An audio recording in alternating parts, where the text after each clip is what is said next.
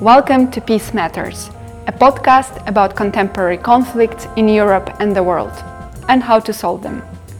My name is Maryia Hushcha, I'm researcher at the International Institute for Peace. Today we're talking about security perceptions in Europe, stationing of nuclear weapons in Belarus, the attempted rebellion in Russia, and how can we get out of these escalatory dynamics in the conflict, in the war. I'm joined here today by Yauheni Preiherman, founder and director of Minsk Dialogue Council on Foreign Relations, and Alexandra Dienes, senior researcher at Friedrich Ebert Foundation, Regional Office for Cooperation and Peace in Europe. I hope you find this discussion useful. Enjoy. So, our podcast is called Peace Matters, but we're recording it in a, times, in a time of war. There is actually very little peace um, in Europe. And uh, as we can see already for over a year now, the escalation is still going on. Yeah.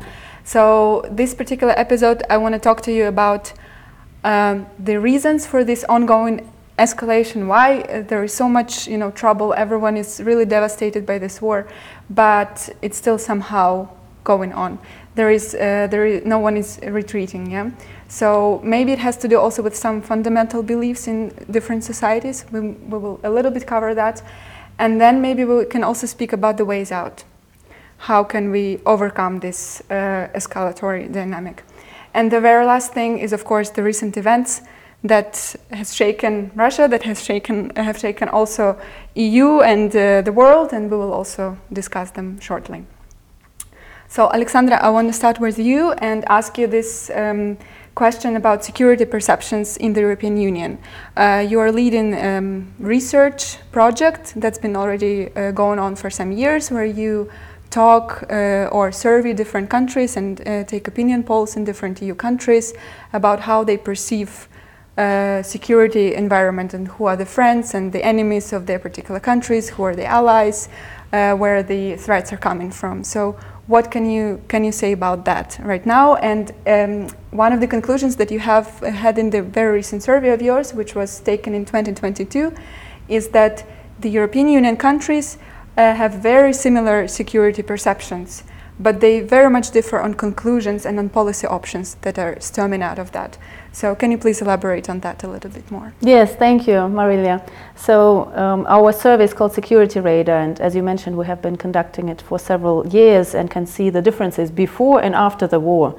So, this is the comparison I will be making here, focusing on four countries two of them from Western Europe, Germany and France, and two of them from the East, it's um, Poland and Latvia. So we see a convergence of threat perceptions. Everybody is afraid of Russia, thinks that Russia is a threat to European security, and thinks that Russia is to blame for the war against Ukraine. So here we see not only similar perceptions across the four countries, but also convergence if we compare before and after the invasion. We did first uh, the polling in autumn 2021, and then exactly one year later, so almost one year into the war. And we see that Germans and French now recognize much more strongly a threat coming from Putin, a threat coming from Russia, whereas the Poles and the um, Balts have been quite afraid and quite perceptive of the threat even before the full scale invasion. Um, the same goes for the perception of the war in Ukraine. However, where the big difference is, is regarding the future of the European security and especially the place of Ukraine in it. If we ask whether Ukraine should be a member of the EU or of NATO, um, people in uh, Germany or France are quite skeptical. The approval of Ukrainian membership in EU and NATO has risen throughout the war, but is still less than 50%, while in Latvia and Poland, overwhelming majorities of people say yes, Ukraine should be a member of EU and NATO. This will be certainly a crucial point. We're approaching soon the NATO summit in July, and this level of disagreement runs also through the governments, it's not only among the population. One very important similarity I think is worth highlighting is the attitude towards sending weapons. All societies seem to be quite polarized. If we ask people, do you think more weapons should be sent to Ukrainian military? Small majorities say yes, but also almost equally as many people say no. But if it's about sending out troops to Ukraine, this question is not being posed yet politically, but we decided to ask people how do they think about sending own troops to Ukraine? Overwhelming majorities in all countries say clearly no, they oppose such move. So here we see convergence of threat perceptions, convergence of response, and this regards many other questions like how to deal with Russia, increase sanctions, decouple economically from Russia, ban oil and gas, etc. But quite different understanding which role Ukraine will play in the future system. This is the biggest disagreement. Yeah. So I take from that that actually the invasion uh, of uh, Russia into Ukraine in 2022 changed this, uh, you know, uh, different perceptions they, that the European countries had, and they're now much more united on what they are uh, thinking and how they are thinking of approaching the whole European security. But you already mentioned the question of weapons, and there is one ultimate weapon that we're all, I think, uh, afraid of, I would say, and uh, this is, of course, nuclear weapons that that are also playing role in this conflict. And Yevgeny, I want to start with asking you about this. Um, so um, one of the things that um, one of one part of the discussion on the nuclear weapons is that um, some um, threats uh, made by Putin are dismissed very often as a bluff. Uh, shall we take it as a bluff? Shall we take it seriously? Or uh, what role uh, do these weapons play maybe in the overall dynamics of this conflict? Can they be used? Well, I think the short answer would be yes. Uh, the question is, you know, what contingencies out there might lead to a situation. And honestly, I don't really understand this whole discussion about uh, nuclear rhetoric being a bluff. Obviously, no one wants and intends to use nuclear weapons as a matter of sort of realistic option because everyone considers nuclear weapons since day one they were created as the weapon of deterrence with the exclusion of that short episode when the Americans bombed Japan. But of course, everyone for six, seven uh, decades wanted to leave that in the past and never get back to that, looking at nuclear weapons as the matter of ultimate deterrence. But the problem is that when during a conventional war, which is also accompanied by other dimensions of war in the economic realm, in the information realm, this whole narrative about nuclear weapons as a bluff is becoming so much proliferated, I think it only doubles down on how dangerous it is. Because if ultimately a country like Russia is cornered, and especially against the background of very fundamental problems, as we now see, which exist out there in the Russian society and government. So it's not already too difficult to imagine pathways to a situation where they might really decide to use what is called tactical nuclear weapon. And I think that's a real danger. And I think you know the sooner we understand this across countries and continents, if you will, uh, the better for all of us. Because if anything, nuclear weapon, I mean, I'm saying a banal thing, cannot be a resolution to anything. It can only be an end to many things that we as humanity have been used to.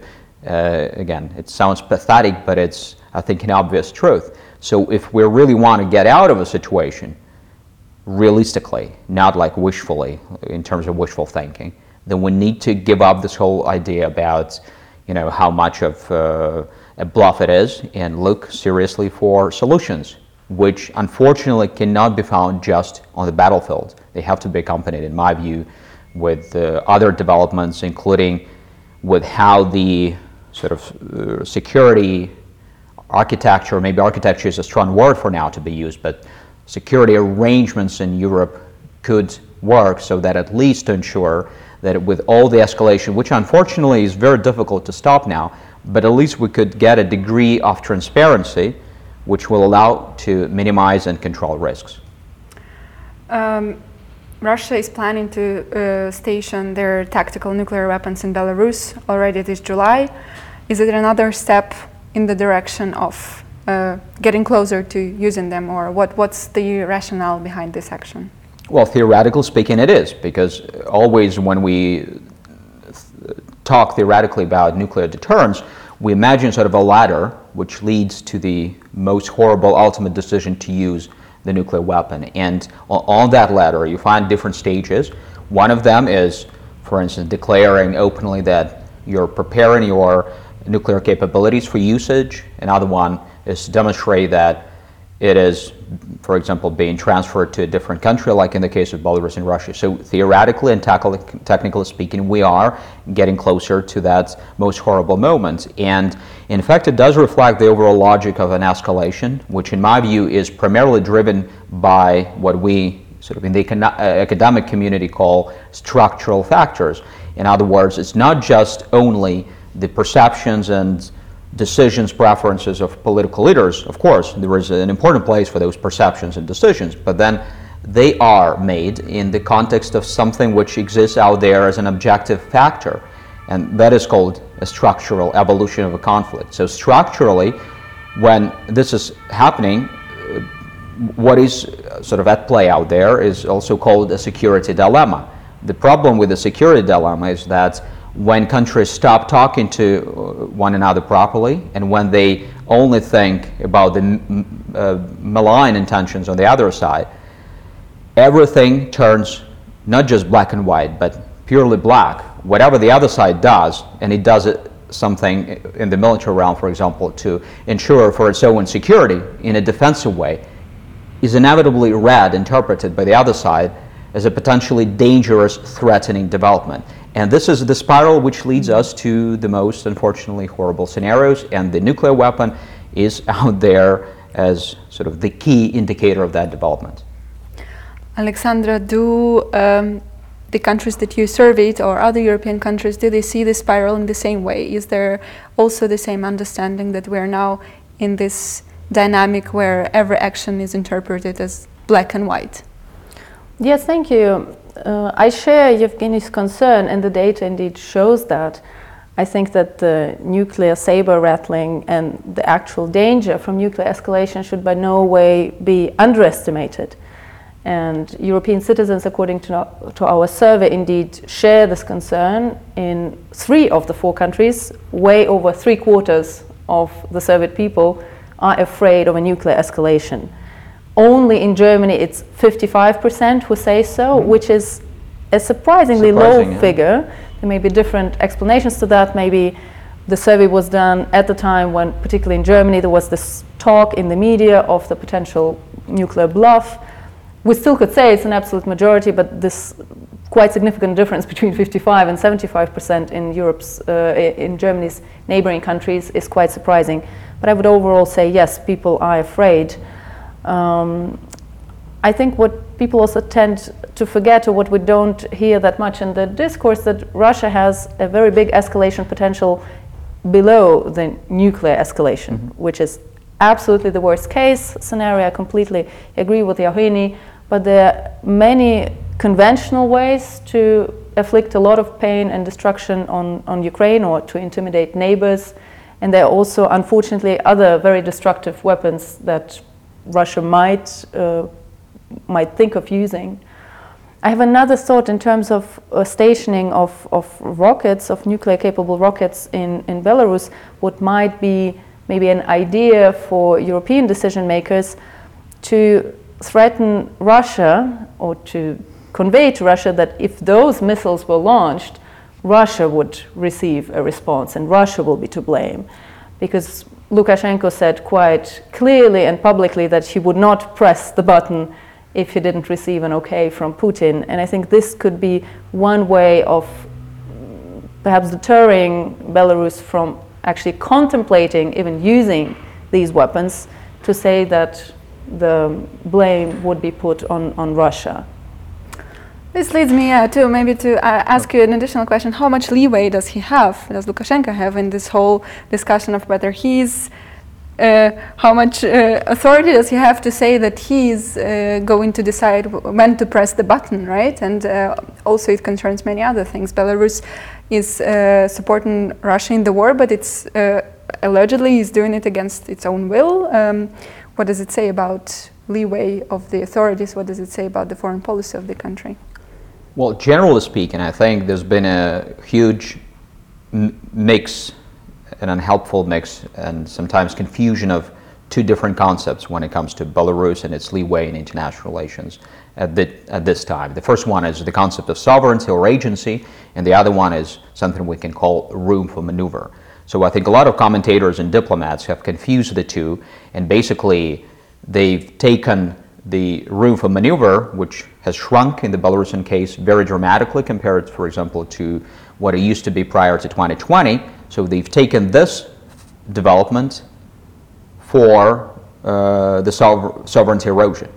It's obvious that when you have consistently your room for maneuver being shrunk, then ultimately it might lead to the loss of sovereignty. And this is a big, longer term concern for Belarus and for the future of Belarusian sovereignty.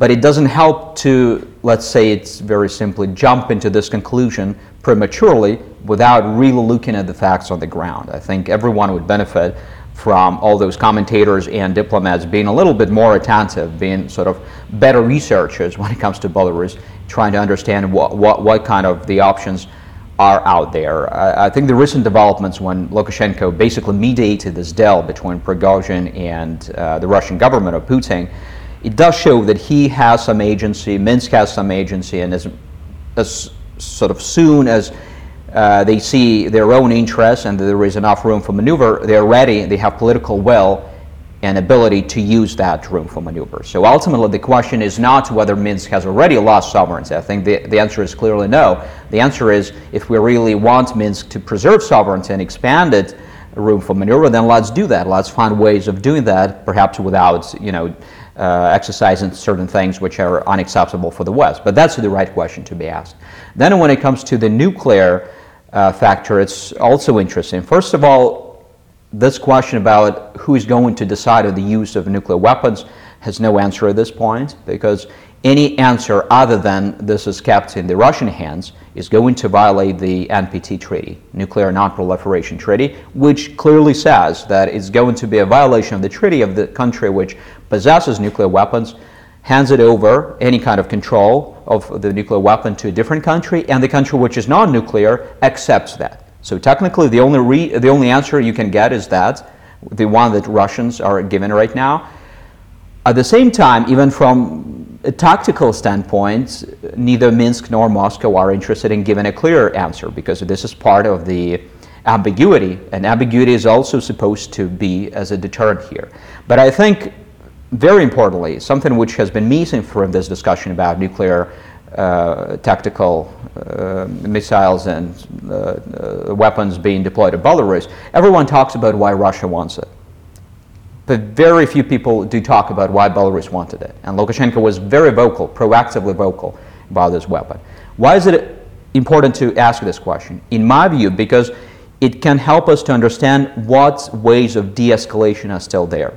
Minsk wanted this weapon because it really perceived the situation around it, primarily, you know, Ukraine and NATO, exactly the same way as certain NATO member states in Europe perceived their own security situations at the beginning of the 1950s, when the conventional capabilities on the NATO side were much lower compared to what the Soviet Union and its allies had. So back then they decided that nuclear factor was the ultimate deterrence. And that's why they wanted to go for it. Not only the Americans, but only uh, seven at that point, and now five European states which still host uh, American nukes on the European soil. Exactly the same is playing out now. Minsk understands that if a conventional conflict were to come to its borders, conventionally it's much inferior compared to the potential of NATO. And I don't think that the government in Minsk are fearful of a direct uh, confrontation, direct attack by NATO, but what they fear is a more complicated scenario. We hear a lot of Belarusian fighters that are fighting on Ukraine side now that they want to finish their business in Ukraine and then come with weapons to Belarus. And then there were a couple of additional comments from all sorts of politicians or former politicians in the West. For instance, a few weeks ago, the former commander of the ground, ground troops of Poland said that if those fighters come from Ukraine to Belarus, Poland should help them anyone in Warsaw will tell you don't take it seriously.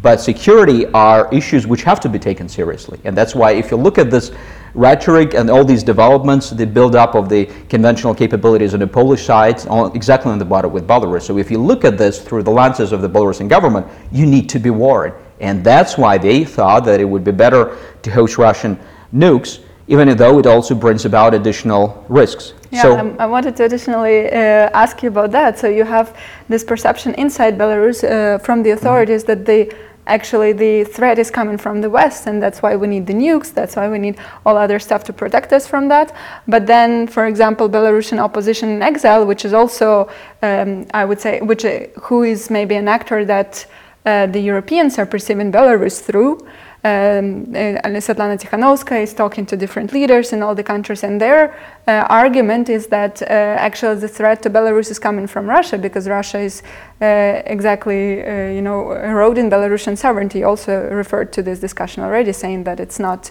entirely so. So. Um, what what to do about that?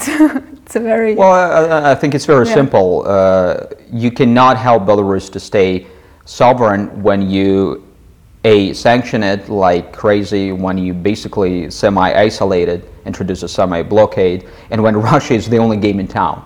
So it's exactly you know the opposite direction they are pushing Belarus to. I have no idea why certain people, including the Belarusian opposition in exile, are arguing for that. I think it should be clear to everyone that the outcome will be less sovereignty for Belarus than more sovereignty. But I think it's high time that people in the West who are really interested in preserving Belarus as a sovereign state, not because of us Belarusians, but because of the positive factor it can play for regional security. So they just need to be fair with the facts. I think the facts are so clear that there is not much room for interpretation here. Yeah, Go I ahead, have Alexandra. A slightly different interpretation, and maybe for the sake of discussion, it's interesting to try to juxtapose it. Uh, we were speaking of room for maneuver, which I think is an interesting concept, and thanks for pointing out the difference between sovereignty and room for maneuver. I absolutely agree with you. I think having seen the events of the weekend, how Lukashenko, it seems, mediated a deal, uh, like you just mentioned, uh, with Prigozhin basically preventing a mutiny that he started on the same day, 24th of June, from you know, reaching Moscow and potentially toppling the Russian government. From basic of it, we don't exactly know as of today what happened. So mm. this is room of interpretation for us three.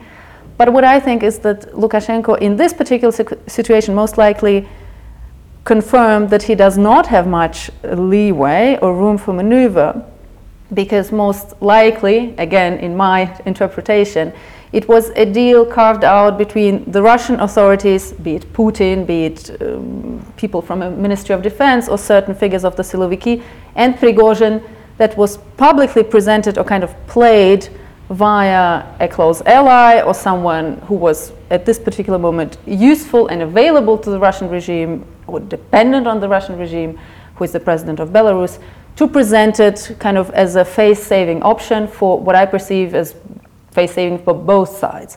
Putin managed to stay out of the whole deal. We remember that addressing the nation in an unusually harsh way, saying there is a mutiny, there are traitors, they need to be prosecuted, basically saying there's no way out of the stalemate. But he did not name Prigozhin personally. He did not name his name, and I think there was good reason for that. This is a potential exit option and potential option that was ultimately taken. And then there's an outside actor with a completely different legitimacy and completely different base who portrays himself or is being asked to play the role of someone who mediates and solves the conflict and allows a to diffuse the situation so ultimately the rebellion was forestalled and kind of takes care of this uh, dangerous person, in this case Prigozhin, who was aiming at the Russian leadership. We don't know whether Prigozhin reached Minsk yet, whether he will be actually staying in Belarus, but that's what the deal appears to be as of now. He is out of the play, out of the game, out of Russia. So at least I think it is worth thinking or presuming that this is another possible interpretation that maybe Lukashenko did not show his own initiative and bring himself into play and is now the savior of Russia, celebrated by parts of the world, but rather an agent of a much stronger partner who has a big control over what he can and cannot do and provided Putin a favor, basically. So basically, we now are uh, having a discussion about different interpretations of Lukashenko's agency, right? Uh, was it was it his own initiative, right? Was it uh, something that he was told to do? Um, I think uh, I also um, see this discussion concerning the nuclear weapons. Did he really ask Putin to give him nuclear weapons, or was it also like you know ordered to him and he just pretended to want them, right? So, um, but but let me maybe ask you both also about this overall uh, the impact of this weekend's events on Russia itself, right? So just to you know recall, Prigozhin actually is Putin's man. He's a person who um, who is heading this uh, private army, who was actually established also uh, through Putin or with his consent, right? Uh, he fought in Syria, he fought in Africa. Um, it's a serious blow if someone like this actually goes against you and very publicly. Mm-hmm. What does it mean? Here we are all uh, hearing the news about uh, how Russia is weakened, right? So what what does it tell us about uh, Russia, about its weakness? For how long is it going to take? Are we going to witness more of the same? Lots of questions. Your takes on that, Evgeny? Exactly for this reason that you explained how painful it has been for Putin personally and for the entire political top brass of Russia. I find it really hard to buy this argument, uh, which Alexander mentioned as a possible interpretation, and now I see more and more of this emerging in the press that you know the Russians agreed between themselves and they just needed Lukashenko as a face-saving mechanism. I mean, you don't make a harsh statement as the leader of Russia in the morning saying you are going to basically eliminate everyone who was part of that to then in the evening uh, come at a situation when you ask Lukashenko to do something like this. You know, and in the end, you have Putin so weakened after all this uh, situation that you know it's it's not much different from Prigozhin's uh, position right now. But it doesn't, of course, mean that uh, this is going to stay as it is. So what is clear, we, we still don't know a lot of things, once again, and I agree with uh, Alexander, and we, we need to be honest with our audience that we still need to learn uh, many more details before we can be uh, conclusive enough. But what is clear to me is that this is not just an individual case of Prigozhin or uh, Wagner Group, not just something which happened unexpectedly. There was an unexpected element to this, of course, but I think it does reflect some fundamental problems which exist out there in Russian society and in the Russian government system. And if they do not address, if they do not find a way to address it effectively in the weeks, months, maybe years to come, I think Russia is unfortunately set to have some serious tragic developments. And the problem with tragic developments in Russia throughout history have been then they impact. Spillover. Yeah, spillover impacts mm-hmm. a, a, great part of the world. So we really need to be really uh, serious about the, the, situation. And I don't also understand a bit of euphoria which is out there in Russia now, where a lot of people are simply making jokes out of what happened. I think jokes are good to stabilize yourself psychologically, but then a lot of work and a lot of hard thinking is out there. Uh, so we'll, we'll see what, what happens. We now see the domestic dimension, which is so problematic in Russia. We now see the war. We also see that the international system is being transformed, which only aggravates uh, the whole problem for Russia. I think these events that we have witnessed on the weekend are in many ways the beginning of the end. And we don't know exactly when the end will be, but the end of this political system that Russia has and that started this war and that doesn't seem to be particularly successful in its war from the perspective of the goals that the regime initially set. Uh, from this perspective, I tend to think or to agree with the thesis that the system showed its weakness when one of the closest allies basically rebels against the system. Of course, in hindsight, one could think it's quite an unusual thing for a sovereign state to allow for years an alternative center of power with weapons to flourish you know pretty much without any checks and balances and we have seen how in the battle for bakhmut where basically russian regular forces were still understaffed had not enough material etc they were reliant on a private military contractor Wagner Group, headed by Prigozhin, to continue mm-hmm. fighting, while in the meantime they tried to rebuild the regular armed forces, to mobilize people, etc. And the moment they, so they, the regime, the regular forces, did not need Wagner anymore, they kind of tried to get rid of him and saw the consequences of challenging an alternative source of power that they themselves once created. So, in this sense, certainly the world has seen that there are cracks in the system, that Putin is not as strong and the vertical of power is not as solid as we might have thought. At the same time, one could draw a different conclusion that I think coexists with this first one about the weakness. The system is quite resilient.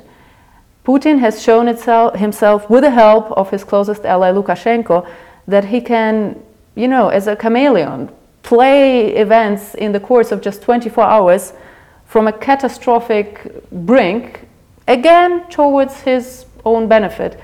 His uh, public appearance just today was on some you know, industrialist meeting, congratulating some people. So something completely civilian, completely war unrelated. He sends a message out there, business as usual, nothing has happened.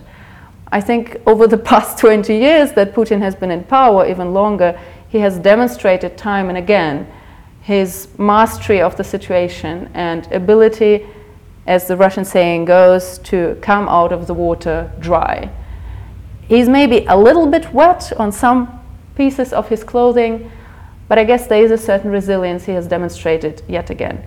However, back to my initial saying that it's the beginning of the end, I believe many people inside Russia watched what happened with big concern. Soldiers have been watching the videos mm-hmm. of Prigozhin sitting in the trenches.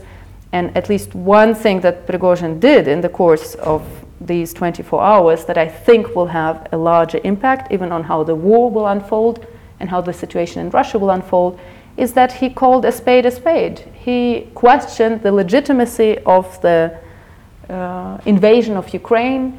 He was very emotional, saying how useless the deaths of Russian soldiers are in this war. And he questioned the very basic narrative the Russian regime has been putting forward for months since it started the invasion that Ukraine and NATO were going to invade Russia, and it's actually a war of you know, preventing the enemies from conquering Russia. He said in a very emotional and long and widely watched video that was taken notice of in Russia that this is not true and the president is lying. And I think this will have, in one way or another, we do not know yet, this will have an impact on certain actors that might have not yet stepped onto the forefront in Russia. They may be in the military, they may be in the civil society, they may be who knows where, inside the elites maybe, mm-hmm. who have drawn their conclusions. This kind of mutiny is possible, and Prigozhin might not have been successful, but maybe someone else will. So I think in the long term, medium and long term, this will have dramatic consequences for the Russian regime and certainly undermine its stability and the goals in the war against Ukraine. So, from this discussion, I'm taking that uh, there is a lot of uh, shaking ground everywhere in Russia, in Belarus, uh, nuclear weapons. So that's exactly in the world. There were earthquakes also all over the place. So um, how do we get out of this uh, spiral? What do we do with that? Can you? I know it's a very big question to ask by the end of this uh, podcast, but maybe mm, name a couple of things. What needs to be done? Who needs to do what? And where, Evgeny? Well, I refer to this uh, security dilemma concept. I know that when we talk in more broader uh, terms, especially not during any academic discussion, sometimes people think, oh, just drop your academic language and uh, tell us something which makes sense for everyone. But I think this is exactly the moment where we can draw a little bit of wisdom from uh, academia and theory. So if we understand how the security dilemma works, and I said it's an action-reaction dynamic which leads to spiraling tensions, then I think it also points to a possible solution how to tame the dilemma. And the answer is, on the one hand, very simple. On the other hand, it's really difficult to imagine that we can quickly have enough political will across the board, like in different countries, to take it further. So, what is needed? The only way to tame the security dilemma is to understand that either we start talking seriously to one another about the dangers we are facing. We don't need to agree, but the ultimate goal of talking is to make sure that we minimize the, the risk perception on the other side. We minimize this perception that the other side is all the time up to something bad, to something malign. So that's simply the goal. The others need to understand that this is transparent. Yes, I have an additional missile out there, but look, this is why I'm doing this, and come check it. It still might sh- might be shot at you at some point, but just come and touch it. I'm simplifying things, of course, but this is the only way. It can only be resolved in a cooperative way. Some people think, okay, let's just uh, erect this iron curtain and we'll be back to the golden times of the Cold War, because for some reason a lot of people think of the Cold War as something beautiful, something stable. It turned out to be pretty stable compared to some other periods, but it had nothing to do with the Iron Curtain. It had to do with the fact that the international system got stabilized it uh, was clear where the poles were. I mean, the poles, no, the Polish people, but the poles of the international system, the bipolar system. So it was stabilized, and that's why it did not get out of control, even though there were a lot of opportunities for it. Just remember the, uh, the crisis yeah, the, that were out there. So, Iron Curtain is not an answer because even over the Iron Curtain, you can still have missiles flying. As I said, the only way is to mm. find a cooperative way to at least agree that we don't want uh, a nuclear annihilation of the world. And then from that point, we potentially can take it further in a controlled way somewhere, maybe not to a, beautiful world we all want to have, or the one we had before, like Europe, free from Lisbon to Vladivostok, and I know Alexandra and her colleagues did a lot of wonderful work on that. I, am afraid we're a little bit uh, further and further away f- from that. But at least let's make sure that we pre- prevent the worst from happening, and the security dilemma helps us to do that. We need to talk and we need to agree on the basics. So talking and communication, this is what Evgeny suggests. It sounds banal and you know simple, but it's the only answer. Yeah. Alexandra, what's your take? I have a threefold vision. Short term, support Ukraine as much as possible now because the developments we have been talking about might have destabilized Russia, even if not strongly, to the degree that Ukraine can achieve, small as it may be, but a shift of momentum on the battleground.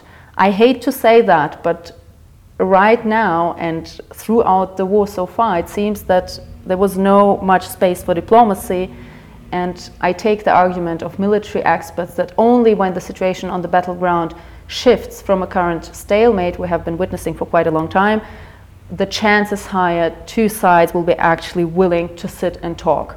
So I hope that these events now maybe will propel the shifting of momentum so that Russia and Ukraine are willing to sit together and talk, and there will be hopefully at least a cessation of hostilities or some kind of ceasefire agreement. Second, medium term. I think within the EU, and we have been speaking about those differences in opinion between the publics, we need to be aware of cracks that may be appearing, especially regarding the longer term vision. Ukraine's membership in EU and NATO. This is a very important question. Right now, there are recovery conferences being held, the official one in London last week, but also multiple academic conferences, even this very day in this very city. So there is a danger of a very big disappointment and backlash in the Ukrainian society if there will be no coherent vision of how Ukraine can be member of this Western future alliance, be it EU, be it NATO, be it maybe outside these institutions, but somehow in, in the framework, in the system. And here we know that there, underneath the unity that seems to you know, bring us all together in the European Union, there are serious differences in opinion and they may put European overall security architecture at risk if they're not addressed. And in the long term, I very much agree with Evgeny that we need to keep in mind this vision of cooperative security. In the long term, we need to coexist. Of course, in this place, European security architecture, there should be place for Russia, for Belarus, we hope they will be ruled by maybe more democratic leaders than currently. But in any case, we cannot have an influence on that, and we need to t- come to terms with these countries through confidence building measures, mm-hmm. through deconflicting, through management of the current tensions, through revival of arms control agreements, through some kind of economic agenda, because sanctions cannot be there forever if we assume that fighting in Ukraine stops at a certain point And here, the role of the OSCE, Organization for Security and Cooperation in Europe, where all of these countries are member, will be key. Key for restarting talks on peaceful coexistence cooperation in Europe. I think this will be very important in the long term. Thank you very much. Lots of tips, lots of recommendations. I will make sure that they're all heard by the decision makers and implemented. Thank you for your time, and it was great to, to listen to this discussion. And thank you for watching us and tuning in, and I hope you will stay with us and subscribe to our channel. Thank you. Bye bye.